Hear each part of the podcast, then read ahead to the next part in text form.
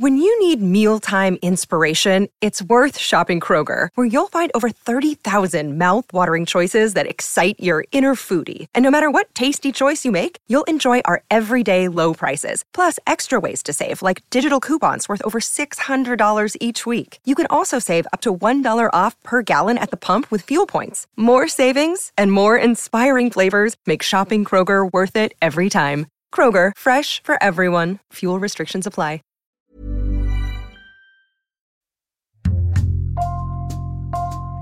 Bonjour, c'est Jules Lavie pour Code Source, le podcast d'actualité du Parisien.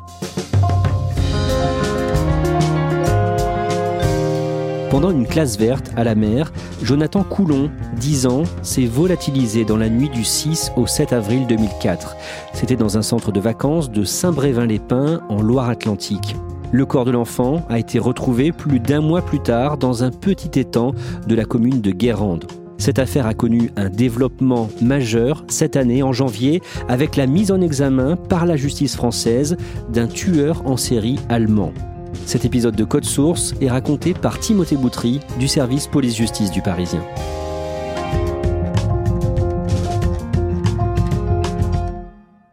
Timothée Boutry, vous couvrez les faits divers aux Parisiens depuis 17 ans et justement celui que vous allez nous raconter aujourd'hui remonte à vos débuts au journal et c'est l'un de ceux qui vous a le plus marqué. Oui, bien sûr. Euh, euh, disparition de Jonathan en 2004 euh, reste pour moi une affaire extrêmement marquante. comme vous l'avez dit, je débutais dans, dans cette matière. Je ne vais pas dire que ça m'a obsédé, mais, mais j'ai fait énormément de reportages sur cette affaire en France, à l'étranger. Et vraiment, je me disais, euh, j'espère que je terminerai ce métier en sachant ce qui s'est passé et ce qui est arrivé à Jonathan. En Loire-Atlantique, en 2004, dans la nuit du 6 au 7 avril, dans le dortoir d'un centre de vacances de Saint-Brévin-les-Pins, un enfant disparaît. Jonathan est en classe de mer. Ils sont dans un centre à Saint-Brévin. Euh, c'est assez joli. On n'est pas très loin de l'embouchure de, la Loire. Euh, il s'est couché ce soir-là avec les quatre autres camarades de son école dans son dortoir. Et il y a des rondes qui se font le soir, euh, classiquement. Et le matin, eh ben, voilà, les enfants se réveillent et le lit de, Jonathan est vide. Donc euh, voilà, immédiatement, euh, une enquête est ouverte car bah, c'est évidemment pas normal. Pourtant, il y a encore ses affaires sur place. Oui, il y a ses affaires. Donc on sait qu'il a quitté les lieux en pyjama, pieds nus. Donc ce qui renforce le caractère anormal de cette disparition. Il fait froid, on est en pleine nuit et on a un enfant qui est juste en pyjama, pieds nus dans la nature. Un petit garçon de 10 ans disparu depuis 36 heures à Saint-Brévin-les-Pins où il participait à un camp de mer. La gendarmerie a déployé d'importants moyens pour le retrouver. Jonathan Coulon a 10 ans et demi. Comme tous ses camarades de CM1, il est originaire d'Orval, dans le Cher, à 400 km de là. Ses parents sont prévenus, ils vont rapidement venir à Saint-Brévin-les-Pins pour participer aux recherches. Et il se trouve que le matin même de sa disparition, ils ont reçu une lettre de lui. Oui, euh, comme euh, on l'a sans doute tous fait quand on est en classe de mer, classe de neige, euh, on envoie une lettre à ses parents, donc il raconte ce qu'il fait, il a fait du char à voile, du cerf-volant, il raconte qu'il a visité un sous-marin, mais il dit aussi qu'il a joué avec des grands, voilà, des grands, sans doute de la colonie de 16, 17, 18 ans. Les enquêteurs vont chercher à savoir qui peuvent être ces grands? Oui, bien sûr, parce que il faut évidemment exploiter toutes les pistes. alors, on peut penser que ce sont les animateurs, parce que les animateurs sont forcément plus âgés, et d'une manière générale, il va y avoir euh, énormément, énormément d'auditions qui vont être faites pendant toute l'enquête et euh, surtout au départ. Donc voilà, tous les adultes qui encadraient la colonie ont évidemment été entendus. À quoi ressemble Jonathan Coulon? C'est un petit garçon euh, au regard espiègle, souriant, des cheveux courts, un garçon, un garçon de 10 ans, très attachant évidemment. D'importants moyens sont déployés sur le terrain pour essayer de le retrouver. Il y a des battues, des recherches, beaucoup de gendarmes qui sont mobilisés, du porte-à-porte. Euh, c'est une zone où il y a beaucoup de résidences secondaires et qui sont inoccupées euh, à cette époque-là de l'année. Donc euh, voilà, ça complique aussi un petit peu la tâche des gendarmes parce qu'il y a à la fois pas forcément beaucoup de témoins et aussi beaucoup de maisons isolées qui peuvent potentiellement être autant de caches potentiels pour un kidnappeur. Le père de Jonathan parle à la télé. Les parents se rendent sur place, ils participent aux recherches et, son père s'exprime en lançant un appel à l'aide les enfants, euh, les adultes, euh, tout le monde. Cherchez-le, aidez-nous. C'est que les gens, faut qu'ils sachent qu'on l'appelle Titi ou Cowboy. S'il a peur, appelez-le par son surnom. C'est le seul moyen de le réconforter. c'est évidemment l'appel à l'aide d'un père meurtri et angoissé. Vous, Timothée Boutry, vous allez à Orval, dans le Cher, où tous les autres enfants rentrent chez eux un jour plus tôt que prévu. Oui, c'est une image que j'oublierai pas évidemment euh, de ce car scolaire qui, qui rentre euh, le soir venu. Euh, les parents d'élèves sont là, attendent. Évidemment, tout le monde sait qu'il y a un enfant en moins, donc c'est une ambiance extrêmement pesante dans ce village. Et on sait bien que voilà, on est parti dans autre chose et que bah, on est dans, dans une enquête gravissime. Vous rencontrez la grand-mère de Jonathan à ce moment-là euh, très rapidement, avec mon collègue photographe, on rencontre les grands-parents de Jonathan, les grands-parents maternels, qui sont évidemment, euh, bah, comme on peut l'être dans des circonstances comme celle-ci, euh, très angoissés mais en même temps euh, plein d'espoir. Voilà, on, est euh, au lendemain de la disparition, donc euh, il y a évidemment très peu d'éléments. Donc voilà, il me parle surtout de lui, il me raconte ses passions, le foot, l'astronomie, il me décrive sa personnalité, qu'il est timide, que c'est un garçon sensible. évidemment, tout le monde espère qu'on le retrouve vivant très très vite. Dans les premiers jours suivant la disparition de Jonathan, les enquêteurs recherchent son père biologique. Oui, parce qu'en fait, euh, le père euh, biologique de Jonathan l'a jamais reconnu. Il a été élevé par sa mère et par euh, son beau-père, qui est en fait son père, parce qu'il l'a reconnu. Donc voilà, évidemment, ça fait partie des pistes naturelles, si je puis dire, de l'enquête. Mais cet homme va être retrouvé et il a absolument aucun lien avec la disparition de l'enfant. Il est hors de code. Totalement, oui. Le corps du petit garçon est finalement retrouvé le mois suivant, le 19 mai, à 35 km du centre de vacances de Saint-Brévin-les-Pins, à Guérande. Oui, le corps est retrouvé dans un étang privé en fait euh, qui jouxte un ancien manoir qui a été reconverti en différents appartements. Le lieu de la découverte du corps de petite taille dans cette pièce d'eau. Nous sommes dans l'enceinte d'un ancien couvent à deux pas de la cité médiévale de Guérande. Les gendarmes ont été alertés hier soir. Il y a un mois, les locataires des lieux avaient remarqué quelque chose de bizarre qui flottait au milieu de l'étang. Et donc le corps de Jonathan est immergé dans l'eau, il est euh, entravé par des liens, une cordelette, et il est surtout lesté d'un parpaing. Mais finalement le corps était remonté à la surface et c'est comme ça qu'il a pu être découvert par des voisins. Timothée Boutry, dès les débuts de l'enquête, des policiers allemands contactent les enquêteurs français. En Allemagne, euh, les policiers allemands sont à la recherche de celui qu'ils appellent l'homme en noir. C'est un prédateur sexuel qui s'en prend à des jeunes garçons prépubères, donc de l'âge de Jonathan, et, il s'introduit dans des lieux clos, euh, colonies de vacances, centres aérés, et euh, il commet des agressions sexuelles ou des meurtres. On lui impute notamment trois homicides. et la particularité, c'est que quand les corps sont retrouvés, ils ne sont pas à l'endroit où ils ont été kidnappés, un peu comme Jonathan. On constate des similitudes similitude aussi dans la manière d'entraver euh, certaines de ses victimes et euh, aussi dans la mort des enfants qui est euh, liée à une suffocation. Donc ça fait énormément, énormément de similitudes et donc très vite, évidemment, les enquêteurs allemands qui sont à la recherche de ce suspect sont intéressés par ce qui s'est passé à Saint-Brévin. Mais les enquêteurs français ne semblent pas y croire. En fait, ce qui se passe, c'est qu'il va y avoir une, regrettable erreur dès le début de l'enquête euh, sur la datation de la mort et de l'immersion de Jonathan. L'expert entomologiste, c'est-à-dire celui qui étudie les insectes, les larves euh, sur le corps de la victime pour pouvoir dater la mort, euh, vont en fait faire une erreur puisqu'ils vont considérer au départ que l'immersion de Jonathan dans l'eau s'est faite un mois après son enlèvement. donc évidemment, euh, c'est la piste locale qui est privilégiée, puisque euh, un agresseur qui est capable de conserver euh, chez lui la dépouille d'un enfant pendant un mois, bah voilà, c'est pas un routard du crime, c'est forcément quelqu'un du coin. Donc la piste allemande, évidemment, elle est troublante, mais bah voilà, elle se confronte à cette réalité de police technique et scientifique.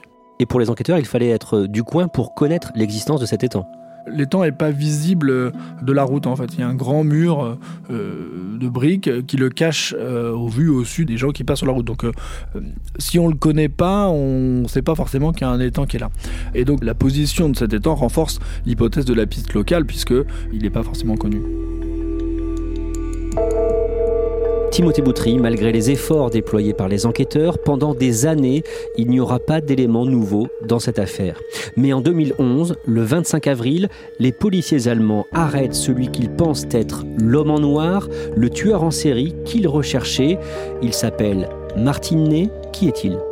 Martin Ney, c'est un ancien éducateur euh, pour enfants qui est originaire du nord de l'Allemagne et euh, très vite il reconnaît en fait être l'auteur des trois meurtres qu'on lui impute et il reconnaît aussi être l'auteur de nombreuses agressions sexuelles. Euh, on l'interroge très vite sur Jonathan mais il nie totalement sa responsabilité, dit qu'il n'a absolument rien, rien, rien à voir avec la disparition de Jonathan à Saint-Brévin. L'année suivante, Martine Ney est condamné par la justice allemande à la perpétuité pour les meurtres de ces trois jeunes garçons en Allemagne. En janvier 2017, l'un de ses codétenus, qu'on appellera Marcus, parle aux enquêteurs allemands. Pourquoi et que dit-il? En fait, euh, Marcus a fréquenté le même centre pénitentiaire que Martine Ney. Marcus a eu des soucis dans sa détention et Martinet l'a un peu protégé. Donc euh, euh, ils se sont mis à, parler. Une relation de confiance s'est instaurée entre eux. Et Marcus raconte qu'à un moment donné, Martinet lui a dit qu'il avait abusé d'un garçon en France et qu'il l'avait tué. Marcus détaille son mode opératoire. Selon lui, Martinet raconte qu'il roulait au hasard avec sa voiture, mais en envisageant la possibilité d'abuser d'un enfant. Pendant qu'il roulait, soit ce désir retombait, soit il augmentait, et dans ce cas-là, il se dirigeait vers une colonie de vacances ou un centre de classe verte où il savait qu'il pourrait y trouver des garçons endormis. Après s'être garé, il prenait ensuite dans son coffre un masque et des gants qu'il emmenait toujours avec lui, et il entrait discrètement dans le bâtiment. Timothée Boutry, Marcus donne d'autres éléments aux enquêteurs. Alors il dit que il s'en prend à, ses enfants et que euh, il devient violent et agressif si euh, ceux-ci lui résistent en fait. Et que voilà c'est à partir de ce moment-là que ça peut basculer dans quelque chose d'autre qu'une agression sexuelle qui est sa motivation première aussi. Et il, décrit un, homme très cynique et qui est aussi soucieux de sa, postérité en disant est-ce qu'on se souviendra de moi comme d'un euh, grand criminel dans l'histoire allemande en fait? Près d'un mois plus tard, le 22 février, Marcus est à nouveau interrogé par euh, des policiers de la cellule d'enquête dédiée au crime de Martine Ney. Oui, en fait, il poursuit ses premières explications parce que d'emblée, il parle de, cet épisode qui serait arrivé en France. Euh, et donc là, il, continue, il dit bah, il, m'a reparlé de, cet épisode en France et euh, il m'a dit qu'il avait refusé de parler à un policier français qui était venu l'interroger. Ça, c'est exact d'ailleurs, parce qu'à plusieurs reprises, des enquêteurs français et juges d'instruction se sont rendus en Allemagne pour interroger Martinet. À chaque fois, il a refusé. Et, il y a une espèce de jouissance de ne pas avoir parlé aux enquêteurs en disant j'aurais pu leur dire des choses, mais je ne l'ai pas fait. Il explique aussi que Martinet lui aurait fait des confessions sur des meurtres qu'il aurait commis en Belgique, aux Pays-Bas et aussi en Amérique du Sud. Alors ça c'est intéressant parce que en fait Martinet a effectué de nombreux séjours en Amérique du Sud. Pour les enquêteurs allemands, ça compte de voir que Marcus dévoile quelque chose qui n'était pas forcément su. Donc euh, ça donne du poids à son témoignage, évidemment. Au mois de mai, toujours en 2017, il demande une nouvelle fois à parler aux enquêteurs allemands et il précise qu'il a des choses importantes à leur dire. Oui, en fait, cette audition euh, va être décisive dans l'enquête sur la disparition et la mort de Jonathan. Parce qu'en fait, euh, Marcus envoie d'abord un courrier en disant voilà, des souvenirs me sont revenus sur les confidences de, de Martinet, et notamment qu'il s'était étonné de ne pas avoir été arrêté plus tôt, euh, parce qu'il lui a expliqué avoir oublié des éléments qu'il relie directement à ce crime sur place, notamment qu'il aurait perdu un sac avec des documents personnels à l'intérieur, et aussi qu'un témoin l'aurait aperçu sur place au moment des faits. Voilà, et dit mais je comprends pas, à la fois j'ai oublié mon sac avec des papiers et on m'a et, j'aurais dû être arrêté. c'est en substance ce que raconte Marcus.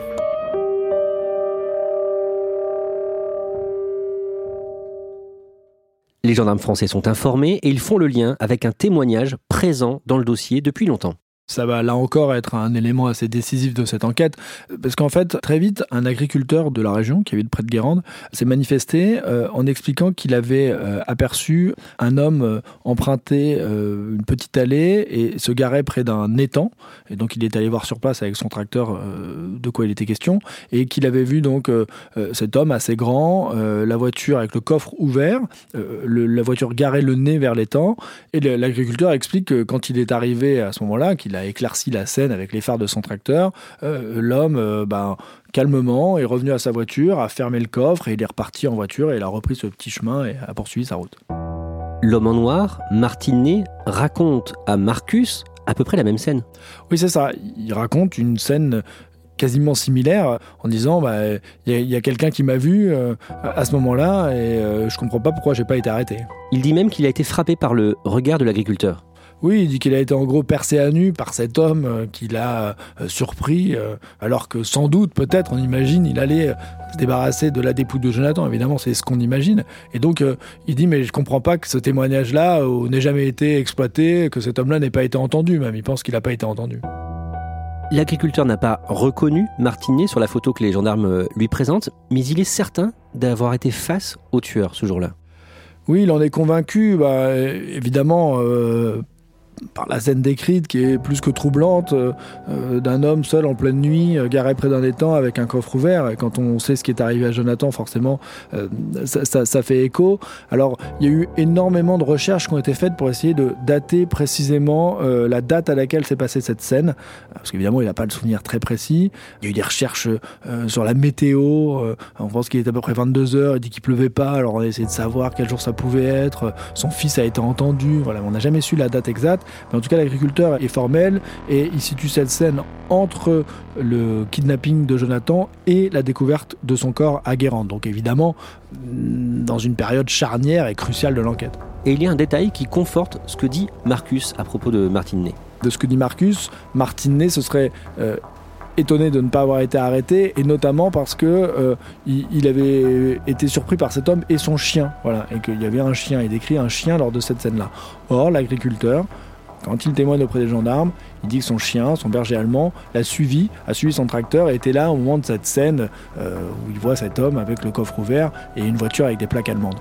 Et ça, ce détail du chien, là encore, ça donne énormément, énormément de poids euh, aux révélations de Marcus sur Martinet. Marcus raconte aussi que Martinet tenait un journal virtuel numérique de ses crimes. Oui, il explique qu'il collectionner des éléments qu'il rattachait à ses victimes. Euh, dans son ordinateur, on a trouvé énormément d'images pédopornographiques, plus de 30 000. Et ce qui est plus troublant, c'est que les enquêteurs ont découvert qu'il participait à un forum euh, internet à l'époque et sous différents alias il intervenait et euh, sous un de ces alias il intervient justement entre le kidnapping de Jonathan et la découverte de son corps. Et il dit euh, il faut s'intéresser à l'homme en noir, il a encore frappé. Et euh, il y a un lien vers un reportage télévisé sur la disparition de Jonathan. Donc évidemment, c'est extrêmement troublant. Timothée Boutry, Martine Ney, qui est donc euh, détenu en Allemagne, a été remis aux autorités françaises récemment, le 21 janvier. Oui, enfin, euh, si je puis dire, il aura fallu dix ans entre son arrestation et sa remise aux autorités françaises. Alors c'est notamment dû à Martinet lui-même, puisqu'il a refusé à plusieurs reprises de rencontrer les enquêteurs et les juges d'instruction. Il s'est opposé à sa remise aux autorités françaises et finalement, euh, toutes les voies de recours ont été épuisées. Il a finalement, enfin, enfin été remis à la France et présenté aux juges d'instruction. Et le 25 janvier, à Nantes, il a été mis en examen pour le meurtre de Jonathan Coulon. Il est en France pour huit mois que peut-il se passer pendant cette période? Il va être convoqué à plusieurs reprises par le magistrat instructeur. Euh, il va être confronté euh, aux différents éléments du dossier, évidemment aux déclarations de Marcus, aux déclarations de cet agriculteur. On va refaire son parcours criminel. Il va y avoir une expertise qui va être ordonnée puisque c'est obligatoire dans le cadre d'une instruction criminelle. Donc vraiment, on va travailler, si je puis dire, ce suspect et le confronter euh, aux éléments du dossier et évidemment espérer qu'il raconte des choses sur cet épisode qu'il nie farouchement. Quel est l'espoir de la famille de Jonathan aujourd'hui? Alors espoir, c'est de connaître évidemment la vérité. Alors je me suis entretenu avec la sœur de Jonathan, elle, elle est convaincue de la culpabilité de Martinet. Alors ce sera évidemment à une cour d'assises si jamais il était mis en accusation de se prononcer. Mais euh, évidemment, ce que la famille de Jonathan attend avant tout, c'est des explications, euh, un procès aux assises euh, qui permettent de connaître la vérité sur la mort de Jonathan. J'ai besoin de savoir la vérité, même si ça fait mal, j'en ai besoin. Et savoir si mon fils a souffert surtout. Parce qu'il est avec moi. Il restera toujours avec moi.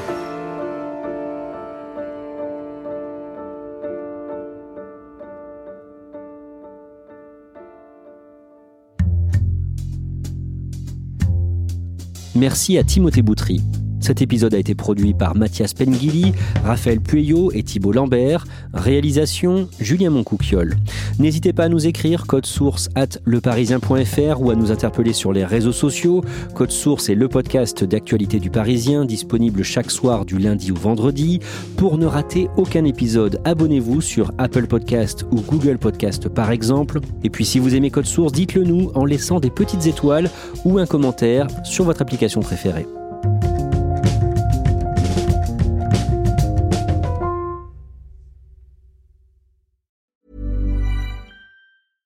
Cool fact a crocodile can't stick out its tongue. Also, you can get health insurance for a month or just under a year in some states. United Healthcare short term insurance plans, underwritten by Golden Rule Insurance Company, offer flexible, budget friendly coverage for you. Learn more at uh1.com. Planning for your next trip? Elevate your travel style with Quince. Quince has all the jet setting essentials you'll want for your next getaway, like European linen, premium luggage options, buttery soft Italian leather bags, and so much more and it's all priced at 50 to 80% less than similar brands. Plus, Quince only works with factories that use safe and ethical manufacturing practices. Pack your bags with high-quality essentials you'll be wearing for vacations to come with Quince. Go to quince.com slash trip for free shipping and 365-day returns.